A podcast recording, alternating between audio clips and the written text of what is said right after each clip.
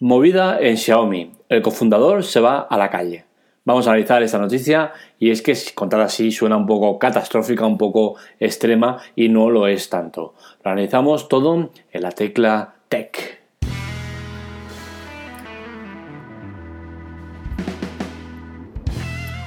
Lo dicho, en el fondo no deja de ser algo que es cierto, pero dicho así suena muy mal y si cuando expliquemos todo el tema en profundidad veréis que no es tanto como lo que parece, ¿no?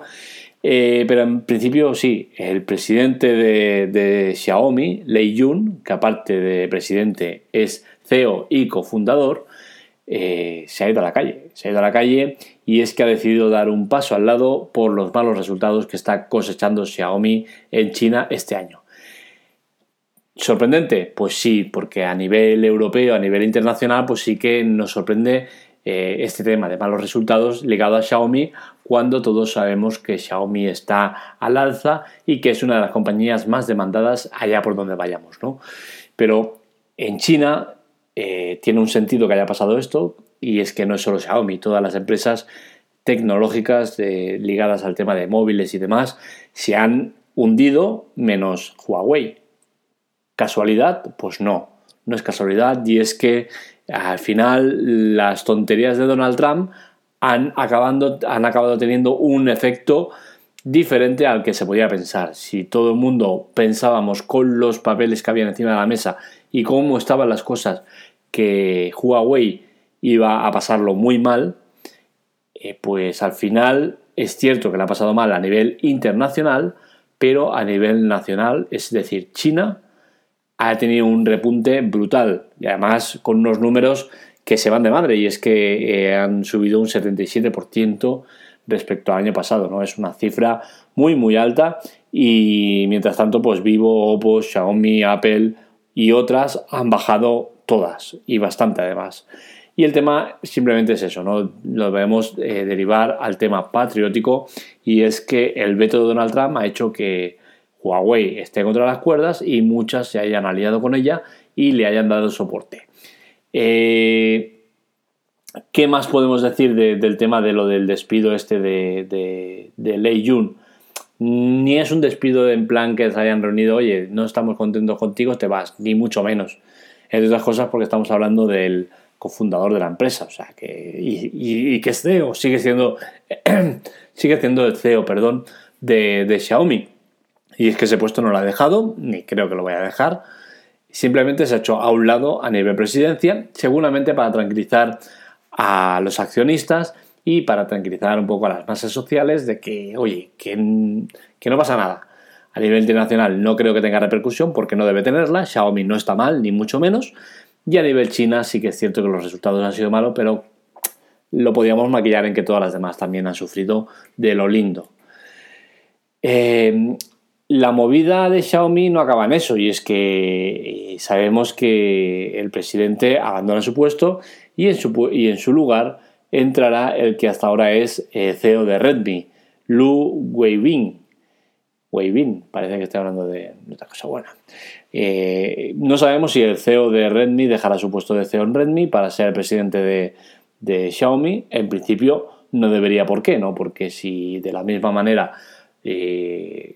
Lei Jun ha compaginado los cargos de presidencia con la de CEO, perfectamente eh, Lu podría hacer lo mismo. Pero bueno, ya veremos qué planes tienen para él. De momento no se ha, no se ha pasado más información que esa, ¿no? que ocupa el cargo de presidente de Xiaomi, el actual CEO de Redmi, Lu Weibin. Eh, ¿Qué más se puede contar de esto? Pues que van a haber otros cargos que también van a saltar. No se sabe cuáles, pero sí que se ha dicho que cargos eh, de alta responsabilidad dentro de Xiaomi también se van a ver eh, tocados con esta reorganización de, todo el organigrama de grandes capos de, la empresa.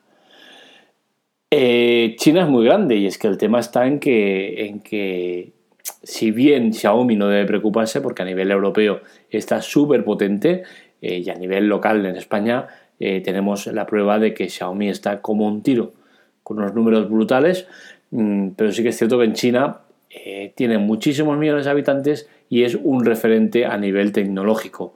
Con la cual cosa que Xiaomi está pasando normal en China, sí que tiene que como resultado haber unos cambios para que esto no, no siga adelante, ¿no? De hecho, en Europa Xiaomi eh, se ha disparado respecto a los números del año anterior un 73%. Es cierto que estos números no se pueden tomar muy, muy a referencia porque en la mayoría de sitios no se vendía de manera oficial, con la cual cosa eh, es un dato un poco, un poco falso, ¿no? Pero bueno, el tema está en que, en que no nos debemos preocupar. Xiaomi está muy, muy, muy, muy potente. Eh, a nivel China es cierto que lo está pasando mal, pero es una cosa puntual que entiendo que se debería solucionar a la que Huawei empiece ya un poco a encauzar otro camino eh, ya sin, sin presiones de Estados Unidos o sabiendo que está vetado o lo que sea, ¿no? Pero bueno, ahora yo creo que el tema es que ha salido a relucir la vena patriótica de, los chinos, que es mucha, y, eso ha hecho que, Huawei haya roto moldes, al menos en China. Insisto, fuera de China, eh, Huawei no es que lo esté pasando demasiado bien, eh, pero tampoco lo está pasando mal del todo. Por la cual cosa, eh, al final tendremos que acabar agradeciendo a Trump que haya sido tan incauto, tan, tan iluso, tan, tan poca persona, tan kamikaze, tan loco de, atacar a, una empresa tan grande como Huawei, lo que ha hecho que de rebote pues muchas pierdan, entre ellas Apple, que es americana, que en China ha caído muchísimo y que otras muchas estén pasándolo mal, al menos temporalmente. Espero que os haya gustado el podcast, ya sabéis, likes y compartir si queréis llegar a más, que lleguemos a más gente. Y en la tecla tech tendréis este artículo y muchos otros. Nos leemos, nos escuchamos. Un saludo.